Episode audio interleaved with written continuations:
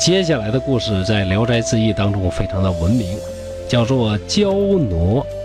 娇挪是一个女孩的名字，形容这个女孩呢是身材娇美，体态婀娜。那这位娇挪的故事究竟是怎么样的呢？容我慢慢道来。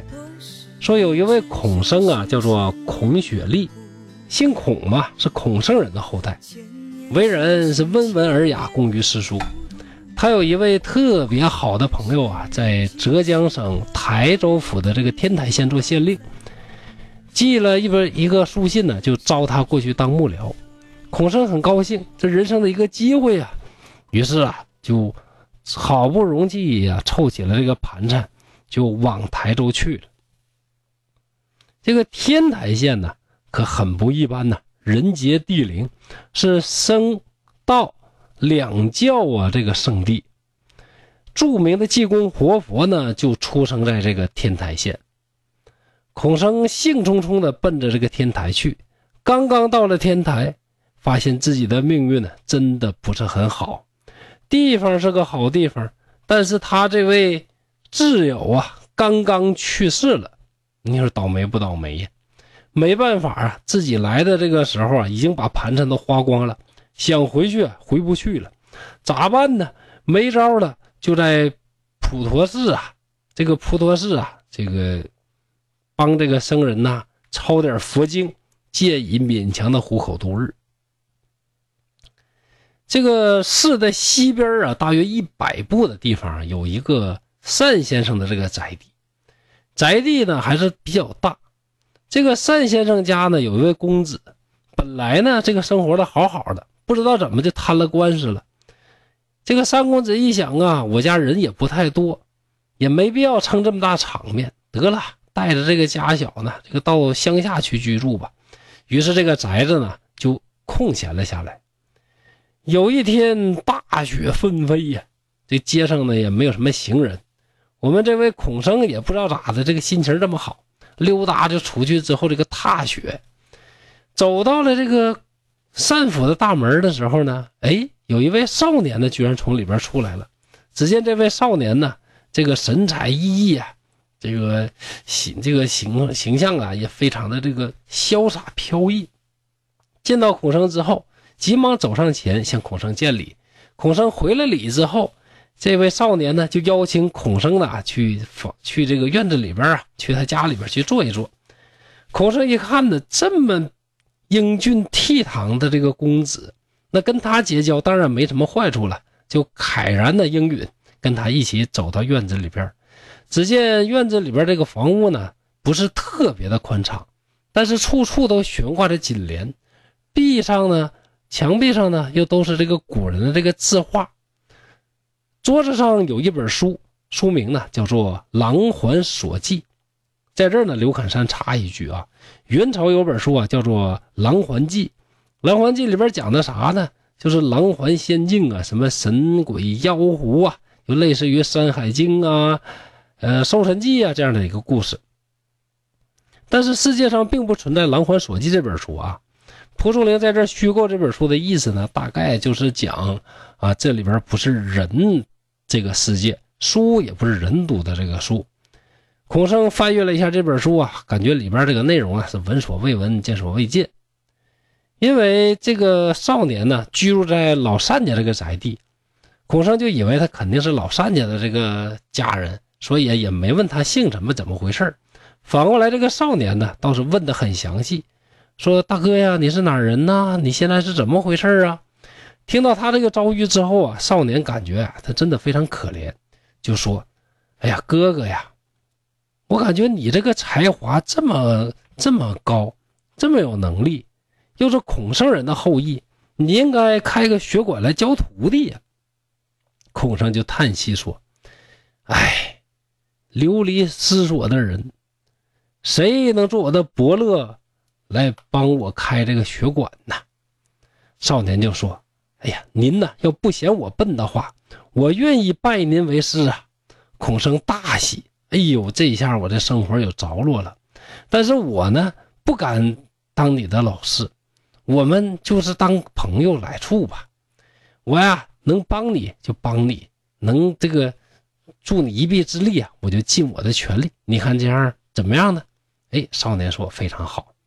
于是啊，这孔生又问说：“您这个大宅子啊，怎么总是关着门，总是一把大锁？这个锁将军把门呢？怎么回事啊？”少年就说：“这儿啊是单府，单公子呢，他回到乡下去住，所以这儿呢就这个空了下来。我家呢姓黄府，本来主居在哪儿呢？在这个陕西。”可惜我这个老家这个宅子啊，是一把野火被烧尽了，没办法，就暂时啊在这个地方安顿。其实这地方明显是答非所问嘛。人家问他为啥天天不开门拿锁锁着，他说这个房子是我借的。那你借别人房子在里住，你就不开门了吗？对吧？这孔生呢也没咋没感觉说很很诧异啊，也没感觉这事很奇怪，就是通过这事知道了，原来呀这个家人呢这个公子呢姓黄甫而不姓单。当晚呢，两个人是越聊越投机，越聊越投缘。公子呢就留孔生来留下来睡。到了第二天的时候，有这个仆人呢把这个火呢升起来。少年呢先进到房里边，而孔生呢披着被自己独自在那坐着。忽然呢，一个仆人就来说了：“太公来了。”啊，孔生呢连忙这个起来把衣服披好。只见一位老者啊飘然而入。这位老者啊，这个头发胡子啊，全都是白的。老者呢，向孔生啊致谢说：“哎呀，先生啊，您不嫌弃我家这个儿子蠢笨、顽皮，哎呀，竟然肯这个赐教，真的是非常感谢。可我这个儿子啊，刚刚学会写字，您呢，别因为是当朋友开始的，就拿他当同辈该打打，该骂骂，别客气啊。”说完呢，就送给了孔生啊，这个锦袍一袭、貂帽、袜子和鞋各一副。也知道咱这孔生啊，活得挺不容易，挺这个拮据的哈。然后啊，看孔生啊，这个洗漱完毕之后，就摆上了酒席。只见这个酒席这个案前呢，什么茶几呀、床榻呀、衣物啊，各种这个装饰啊，不知道叫什么名。但是光彩夺目啊，都是这个非常高级的高档货，是吧？呃，饮酒这个数行之后啊，这个老者呀就站起告辞啊，拄着拐杖走了。等吃完饭之后，公子把自己写的一些文章呢呈上来。孔圣一看，这不都是古诗文吗？为什么没有时下呢？这个赶考实用的这个八股文呢？这怎么回事呢？公子就说。我呀，我不求上进，我不思进取，我也不想当官，也不想考那个什么功名。其实，在这儿呢，呃，不妨提前剧透一下。其实大家也都知道，这个皇甫家呢，他是一家狐仙，狐仙考什么功名，考什么科举呀？他也不稀得考，人家也不愿意用啊，对吧？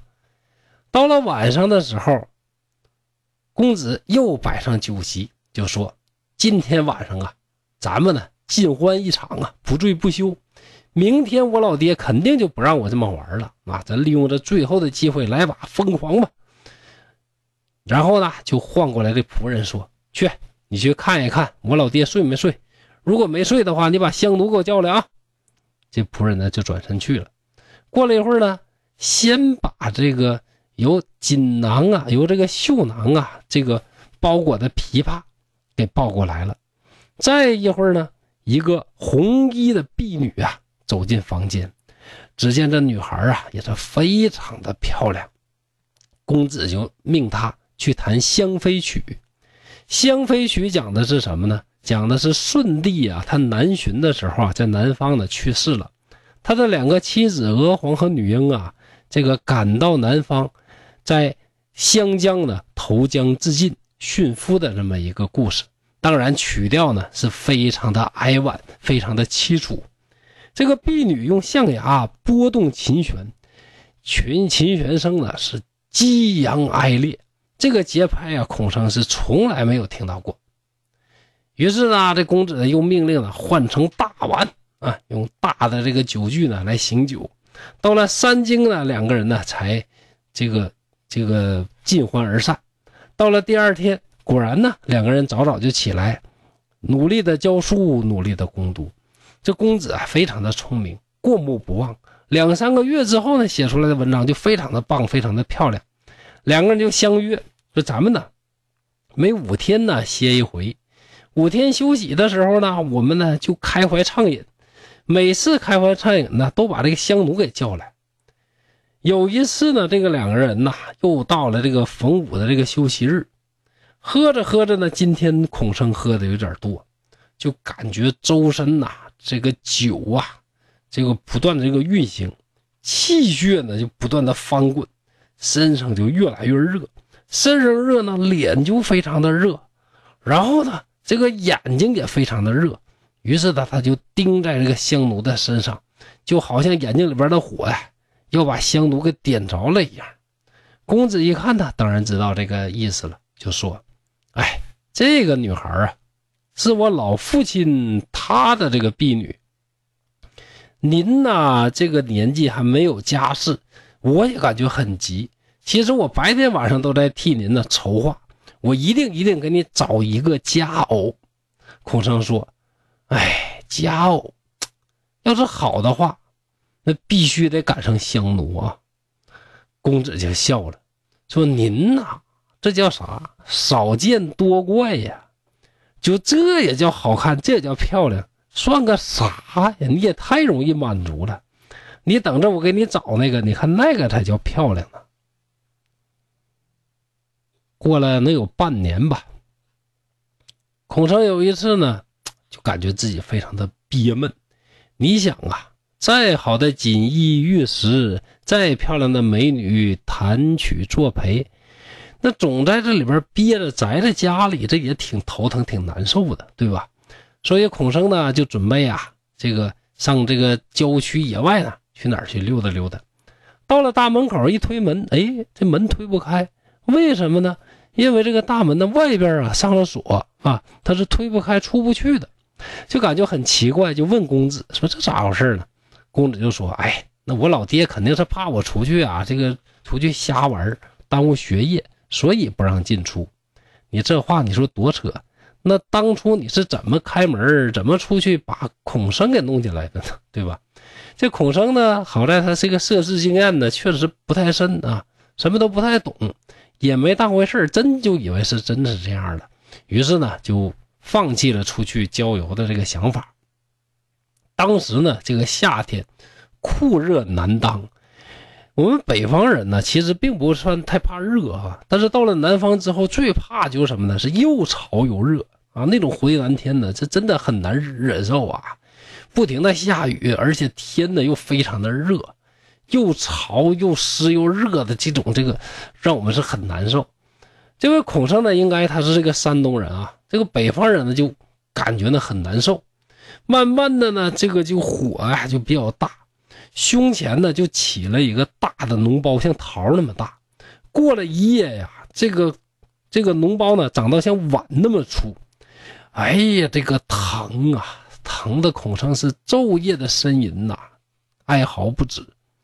公子呢，这个朝夕去探视，也非常的着急呀，自己的这个饮食啊都这个进行不下去了。又过了一段时间呢，这个病呢就更加的加剧。孔生呢。吃也吃不下，是喝也喝不尽。这个太公啊也来了，父子俩人呢是相对叹息。公子就说：“儿子我呀，前两天就想，先生的这个病啊，恐怕只有娇挪妹子能治。但是我这个妹妹啊，现在在我们外祖，在我外祖父家，我派人去叫她回来，也不知道她怎么就这么久还不回来。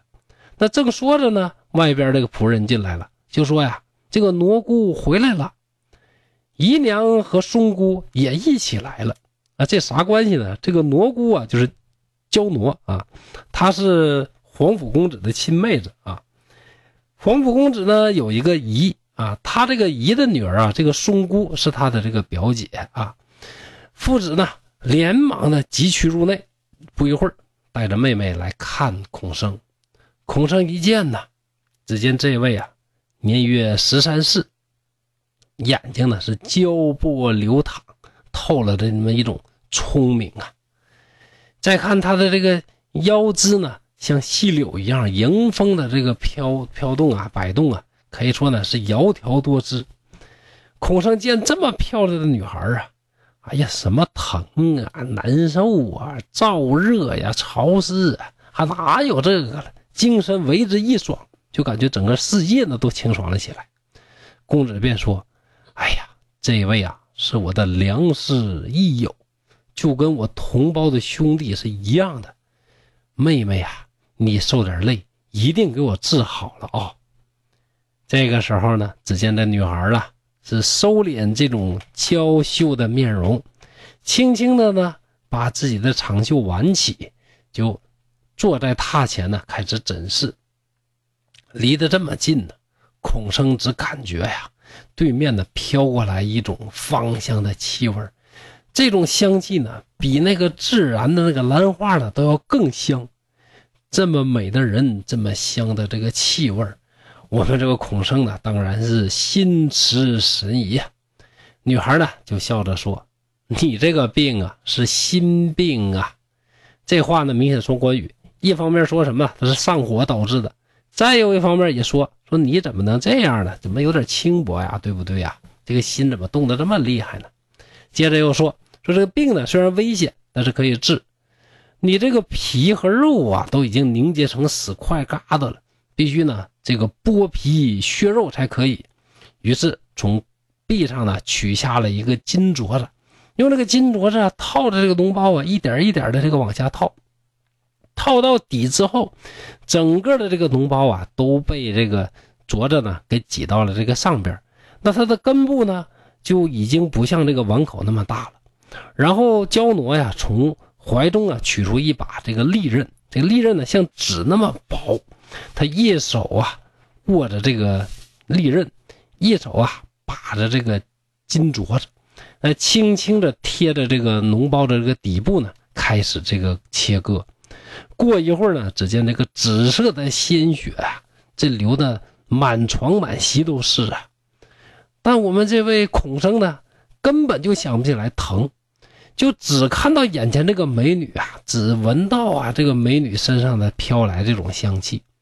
这劲儿，这咋比那个关二爷刮骨疗毒还厉害啊？一点都感觉不到疼。他不是怕说这个时间太长了疼的难受，就怕说太快了。他巴不得啊，你慢点割啊，慢点割。这有点像那什么呢？就是说我愿做一只小羊，跟在他身旁，然后任凭他拿这个皮鞭子啪啪抽我，那跟这道理一样的。那这个痛并快乐着。痛没有，就只剩快乐着那！就希望你啊慢点拉，拉的越慢越好，这样我就能跟美人呢长相依偎，最好永远也拉不完才好呢。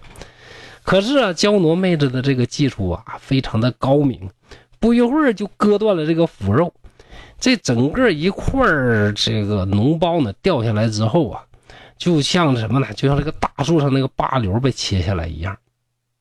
然后焦挪呢又呼唤上水。拿着水啊，为他清洗这个，呃，割下来这个伤口啊，然后口吐出一粒红丸，这红丸呢像弹珠那么大。焦挪拿这个红丸呢，就按在他这个肉上，哎，抚着他呢转了一周。这一周呢，孔生就感觉自己的这个气血翻腾，就像有热水在蒸腾一样，浑身的那么热啊，伤口那就更热。再一周呢。哎，感觉非常的痒，就就特别像什么这个伤口愈合时候那个痒啊。到了第三周，我就遍体清凉，沁入骨髓，浑身透的那么爽啊，那么开心，那么过瘾，那么自在。这个女孩呢，就把这个红丸呢，又放到嘴里咽了下去。说到这儿，我怎么感觉有点恶心呢？那大脓包给割下去了，红丸上去咕两拳又给吞回去了啊，这有点恶啊。然后就说什么呢？好了好了，痊愈了。说着呢，就转身小步走了出去。孔生呢是一跃而起，那这病好的也快啊，就说了一些感谢的话。说完之后啊，望着焦挪的背影是怅然若失啊。本来病好了之后非常开心的事儿嘛，结果啊，我们这位孔生非常的苦恼。哎呀，自己呢就。感觉自己好像失去了生命里面特别重要的东西，从此之后呢，每天呢是书也读不进去，各种娱乐活动也不爱参与，什么香奴不香奴早忘到一边去了，就是痴痴呆呆的坐在那个地方是百无聊赖。要说呀，这个孔生也是的啊，这是见一个爱一个呀。前边呢非要娶香奴啊，这会儿呢就见到焦奴之后呢，就感觉以前那个吃本没啥劲，还是这个西瓜好。公子呢看到这个事儿之后呢，就对孔生说：“弟弟呀，为哥哥你物色了好久，终于啊是得到了一个佳偶。”哎呀，孔生非常高兴，心想：“哎呀，是不是要把这个焦奴嫁给我呀？”就问何人呢？何人是我的佳偶？公子就说：“哎呀，也是弟弟我的亲戚啊。”孔生一听亲戚，那恐怕不是焦奴吧？于是沉思良久，就说：“哎，不必了，不必了。”面着墙壁吟诵了一首诗，就是非常熟悉，大家非常熟悉那首，就是“曾经沧海难为水，除却巫山不是云”呐。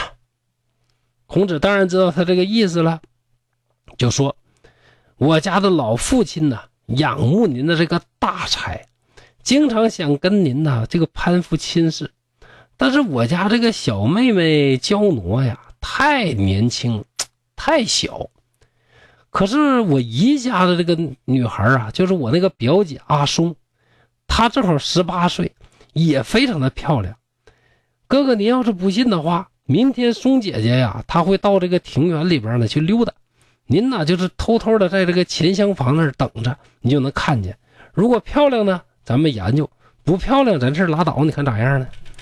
这孔生呢也真是的啊，也确实不太执着。按说你应该说啥呢？不嫁，我就要娶这个焦挪。哎，人没说啊，就说那行，那我看看吧。心想啊，要比焦挪好看还行，不如焦挪的话，那我就不干。结果到了第二天之后呢，果然就真就去了。就见焦挪呀带着另外一个美女来了。一看这位美女呀，长得模样也非常的漂亮，与焦挪啊是不相伯仲啊，这个半斤八两。孔生大悦，非常高兴。行行行，这也行。你说这见异思迁这多快？说公子公子快给我做媒呀！啊，公子呢不几天。这个就非常高兴的去来见孔圣，道贺说：“搞定了，搞定了，您的佳偶啊，马上就来喽！”啊，于是就选了别院，给孔圣啊和这个松娘两个人呢这个成婚。这一晚呢，敲敲打打是鼓乐齐鸣，尘落漫飞啊，是好多的人呢前来恭贺，人来人往啊，去恭贺两人这个新婚。孔生就想啊，我啊，怀抱着这样的美人，感觉就好像啥呢？就好像就我这坐着坐着，嫦娥突然呢就过来要陪我睡觉。哎，这真是好。你说这个广寒宫都说广寒宫怎么好，怎么漂亮？其实我看呢，跟我住这个地方啊，老单家这个大宅子其实也没啥区别。我这是人间仙境啊，爽，过瘾。登上巅峰，迎娶白富美，满心的这个快乐啊，非常的开心。又过了一段时间呢，有一天晚上，公子就有一点愁容的来了，对着孔生说：“哎，您对我的教诲之恩呐，我是永远不能忘怀。但是最近单公子的这个官司呢了了，他马上就要回到这儿，呃，就索要这个宅子，索要的很急。”我想呢，就跟着父亲一起呀，把全家呀都搬回到这个陕西。从此之后啊，我们可能就再难以相聚了。所以说呀，这种满腹的离愁啊，感觉非常的这个伤感。孔子说：“哎呀，那有啥离愁的？你带我一起去不就完了吗？咱们哥们还在一起，那多好啊！”公子就说：“哎，您呐，也该回自己家乡了。”哎，您这样吧，还是您回自己家乡，我们去陕西吧。哎，孔生呢就感觉很为难。公子就说：“哎，没关系，没关系啊，呃，我们很快呢可以送您回去。”孔生为啥为难呢？因为住了这么久，兜里还是没钱呢，对不对？那没钱怎么回家呀？当然为难了。既然公子说要送他回去啊，自然呢就一块石头落了地。不久啊，这个太公带着松娘来了，并赠送给这孔生黄金百两啊，这回阔绰起来了。公子啊就说：“来吧，哥哥，我来送你，你把你的右手给我。”孔生呢就伸出右手啊，握住公子的右手。公子又伸出左手啊，握住松娘的左手，就嘱咐孔生说：“哥哥呀，您闭上眼睛，千万别看啊。”孔生闭上眼睛啊，就觉得自己呀，好像这个踩到了空中一样，耳旁呢有风声的呼呼的在响。不一会儿呢，就听公子说：“到了，到了。”睁开眼睛一看，果然是到了自己家里。这不是啥呢？这是台州到济南的航班已经降落了，对吧？就跟这个坐飞机是一样的。这时候才知道啊，公子不是人，他是神仙呐，非常开心，就开始敲自己家门。老母亲出来一看呢，是大喜过望啊，自己的儿子这么久终于回来了，还带着漂亮的媳妇儿，还带着钱。回头一看，公子呢，已经不知道哪去了。这位松娘啊，这个非常的孝顺，对自己的婆婆非常的好，又漂亮又贤惠，自然呢是远近闻名。那么焦奴这个故事后来又发生了什么呢？那且听后文分解。今天东北话趣说聊斋就到这里，谢谢大家，希望大家继续关注后面的内容。